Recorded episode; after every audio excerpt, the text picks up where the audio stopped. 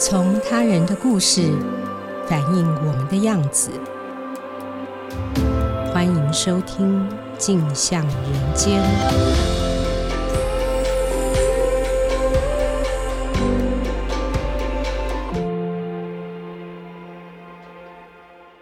各位听众，大家好，欢迎收听由静好听与静周刊共同制作播出的节目《镜像人间》。我是镜周刊人物组记者钟月明。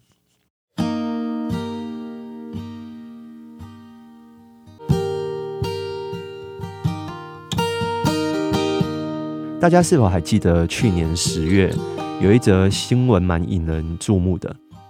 南港有一位张姓的房东，他侵占了四分之一盖捷运剩余之后的国有土地，然后把二十多个货柜堆成了两层的空间。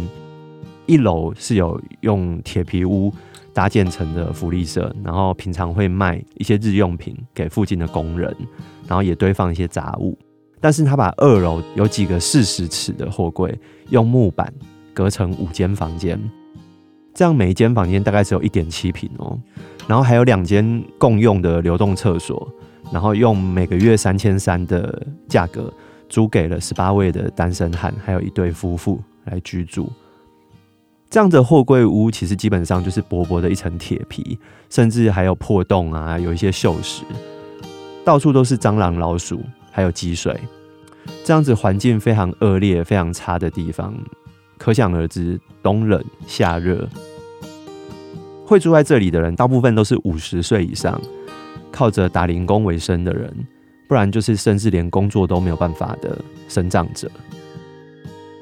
这样的南港货柜屋，你不用提什么消防安全啊、逃生设备啊，基本上它的瓦斯桶随处放，万一那些蟑螂、老鼠把管线咬断了，只要有失火的，那一定是非常严重。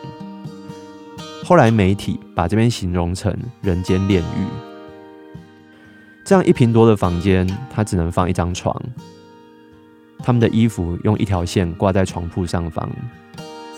旁边的自助洗车场的脏水还会往里面流动，甚至有住民就被泡到脚发炎。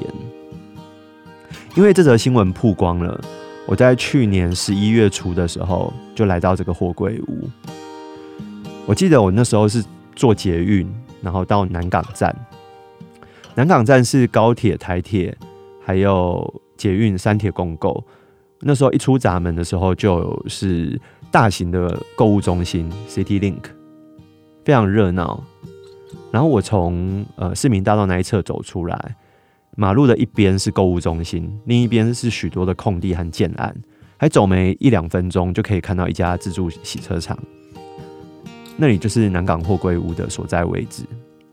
这边非常明显的是处在一个新旧过渡，但未来想必是非常昂贵的黄金地段。货柜屋堆放在这里多久了呢？据说有十几年，甚至二十年，已经不可考。在这个有点突兀，但是又不是太突兀的地方，由于南港过去长期都是工业区，近年积极开发的工程总是会吸引人们的目光。那不起眼的货柜屋，几乎是引不起任何人的兴趣。很多的南港人跟我说，他们每天上下班都会经过这个交通枢纽，但是却从来没有注意到这里有一堆的货柜屋，更不用说里面居然还住了一群人，有二十个人。我那时候走过去的时候，确实吸引我的不是货柜屋，而是它隔壁有一片很大的空地，那里过去是南港轮胎，现在竖立着很高耸的看板，非常的醒目，建案叫做世界明珠。它将来要建设一个比地堡还要大四倍的顶级豪宅，每一坪它卖出一百七十万，甚至广告上都写着 Discovery 频道要来全程记录这个新建过程。在几百公尺之外，还有非常醒目刚落成的台北流行音乐中心。相形之下，有一群人住在这样破烂的货柜屋里面，月租只要三千元。看起来是非常的讽刺。我当时去的时候，二楼的货柜屋，也就是多数居民本来居住的地方，已经被拆除了，只剩下一楼的货柜。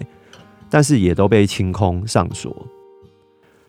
货柜屋通常按照完整的程度，它可以分成 A、B、C 三级。那基本上 C 级以下已经是破洞、锈蚀、不堪使用的。但是我看到的货柜屋全部都是 C 级的。这里的环境仍旧非常的凌乱，传来了霉味、尿骚味，确实很难想象这里的人该如何生活。这样一个不起眼却又真实的存在，为什么可以在这个黄金地段存在十多年呢？它又是如何被发现的？我们经过调查之后，发现二零一九年一月的时候，一位六十岁的居民阿坤，他在一楼的福利社和几位住民聊天，那里就是他们平常活动的客厅。因为我刚刚说了，他们的房间非常的小，但只有一点多平，大概就是睡觉。床铺之外，也没有任何可以容纳客人的空间。就阿坤聊一聊，突然整个人昏倒了。送医急救之后，才知道他的右脚中风，左脚也痛风。因为他没有亲人，经济能力很差，所以被医院社工通报成辅导的个案。一个多月之后，他出院了。社福单位把他安排住进了老人养护机构，没想到过没多久，他居然又逃回货柜屋住。一直到了去年的四月，钱柜大火造成了死伤。南港社福中心的主任想去关心一下阿坤住处的安全，他就前往探视，才发现这里居然住了一群人，而且环境非常的恶劣。他报告了南港区长。区长就会同了市政府十多个局处单位进行会勘，也非常快的拟定了迁移住民还有拆除货柜的计划，也陆续完成。南港货柜屋这个案子迅速的结案，区长的明快处置也获得了柯市长在社安网会议上面的表扬。我们可以这样说，这个事情是公家机关非常积极处理。终结一个惨无人道违建刮居的成功范例，我们也可以这样归咎：这是一个二房东把货柜屋违法侵占、出租给住民的恶劣行为。但是我还是有非常多的好奇，这个新闻背后还有什么事情是没有被了解的呢？对于人物组的记者来说，一个报道的结束是另一个报道的开始。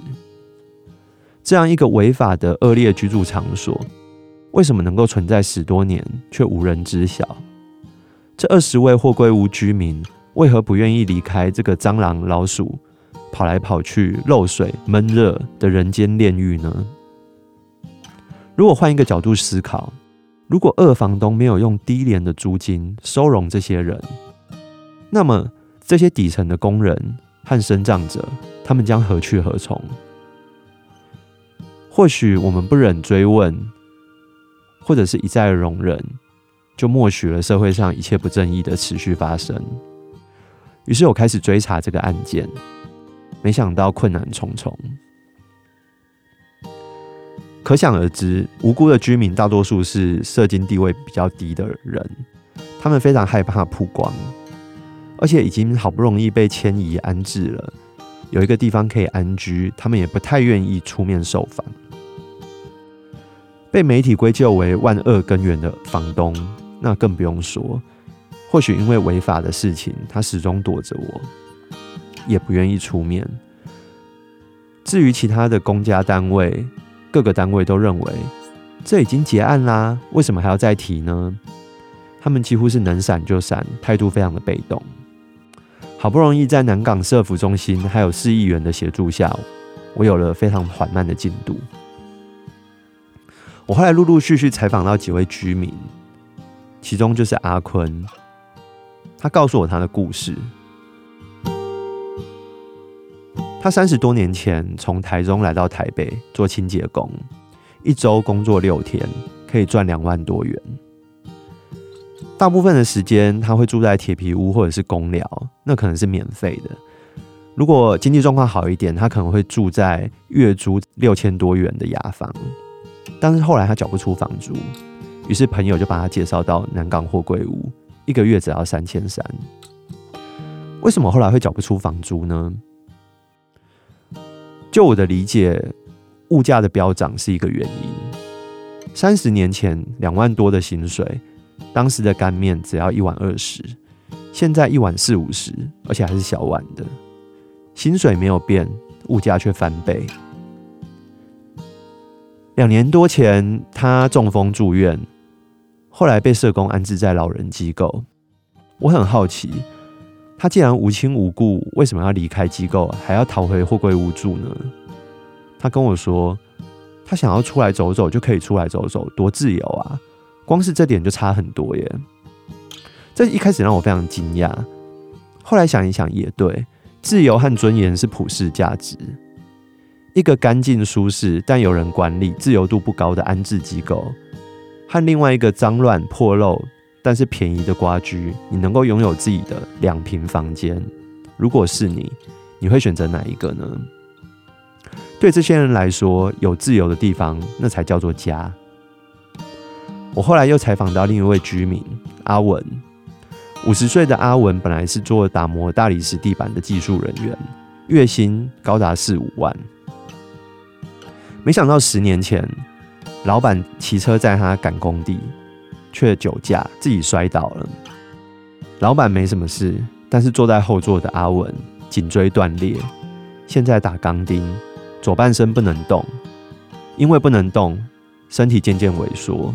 后来他只能靠右脚走路，就连说话也十分吃力、含糊。这样的身体，他才四十岁，他就无法工作，生活更无法自理。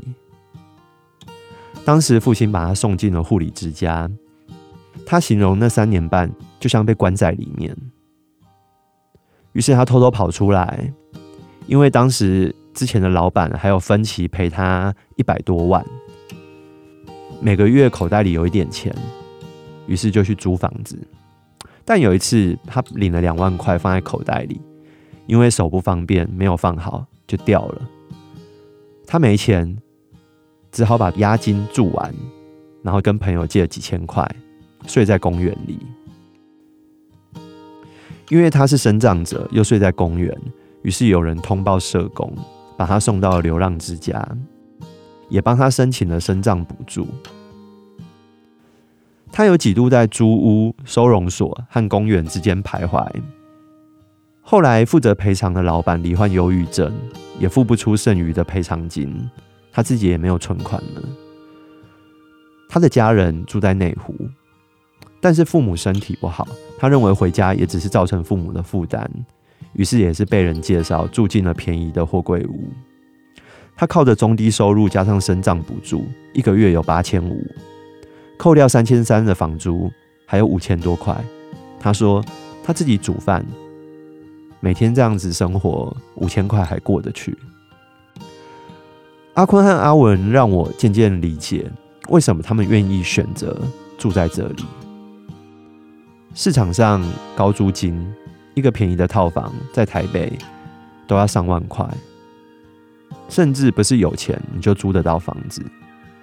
房东的歧视是一个无形的压力。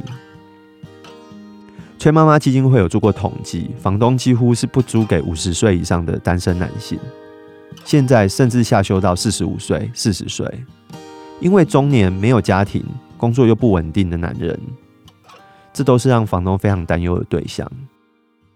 同样的租金，他们宁可租给女性，甚至学生。那我们回过来谈新闻里面的反派，就是这个货柜屋的二房东。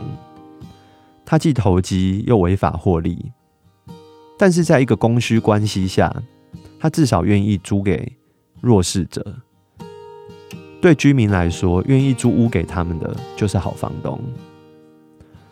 后来阿坤发现，当时中风时送他上救护车的人就是房东。他说他觉得房东人不错，有多的饭菜、饼干会不定时分给大家。平时在福利社卖保利达、香烟、饮料、啤酒、泡面，其实价钱跟外面都一样。但是更重要的，它可以让住民赊账。南港货柜屋这个案例，我们不能简单的归咎给房东。房东的所作所为也只是一个恶性循环下的一环。这里可以探讨的地方非常多，包括劳动权益、社会福利、居住正义、租屋市场等等，绝对不是一个单一的问题，可以轻易的迎刃而解。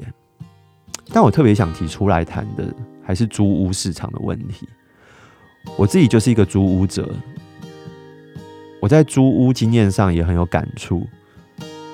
一般来说，我们在五九一看房子，好的房子几乎是很快就被秒杀，甚至我们要去看房的时候，很像在面试，不是我们喜欢就可以租得到。房东可能陆续给好几组人看屋，最后再决定要租给谁。所以，如果我有伴侣，我有小孩，我都会带去看房，好像要让房东给他保证说，我们会住得长久，我们会住得让你安心，也会不经意的提及自己有稳定的工作，没有不良嗜好，不养宠物等等。所以，租屋市场是非常的不平衡的，更别说其他老弱病残穷这样的底层弱势。在租屋上是毫无竞争力的，最后他们只求有人愿意租给他们，他们负担得起，那就可以租了。所以会有南港货柜屋这样的情形，甚至南港货柜屋还多了一个优势，就是它不用押金。二零一七年，我们好不容易通过了租赁管理条例，规定押金的上限是两个月。对我来说，押金是很合理的。房东不认识你，要把自己的房子交给你，跟你要两个月押金放在这边，非常的合理。更何况你如果好好的管理，最后把房子交给房东的时候，两个月押金就拿回来了。但是我们很难想象，对于弱势者来说，这两个月押金是好大一笔钱，是沉重的负担。台湾租屋市场大概有八九成都是地下化。也就是没有被政府管理登记的，为什么房东不愿意登记呢？这牵涉到政策的问题，税金。只要你的房子出租，就会有比较高的土地税、房屋税。常年租屋的事实下，没有房东愿意改变这样的状态。甚至如果你被发现了，你今天愿意登记成合法租屋，你还要被政府追溯五年前的租屋税金。这样的衡量之下，没有房东愿意把租屋曝光。政府是否可以有特色的条款呢？这是非常值得讨论的。既然租屋市场没有办法被管理，那政府就不知道有谁在租房子，房子在哪，什么事都不能做，只好等到个案曝光，我们再来补救，永远见树不见林。为什么这么多违建明目张胆？都不拆呢？另外一层考量，因为拆掉了，政府也没有能力安置这些居民，所以南港货柜屋就像一个黑洞一样，屡屡召唤回收这些底层的人。目前政府对于扶助弱势租屋有三大政策：租金补贴、社会住宅和包租代管。但刚刚提了租屋黑市下，房东为了规避租屋的重税。所以往往是不准房客申报租金补贴，以免自己的房屋出租事实被曝光。而社宅呢，提供了三成的比例给弱势者，完全供不应求。甚至由于社宅的财务必须自给自足，所以为了反映成本，租金通常会很高。包租代管则是借由减税优惠，鼓励房东把房屋交给业者来招租。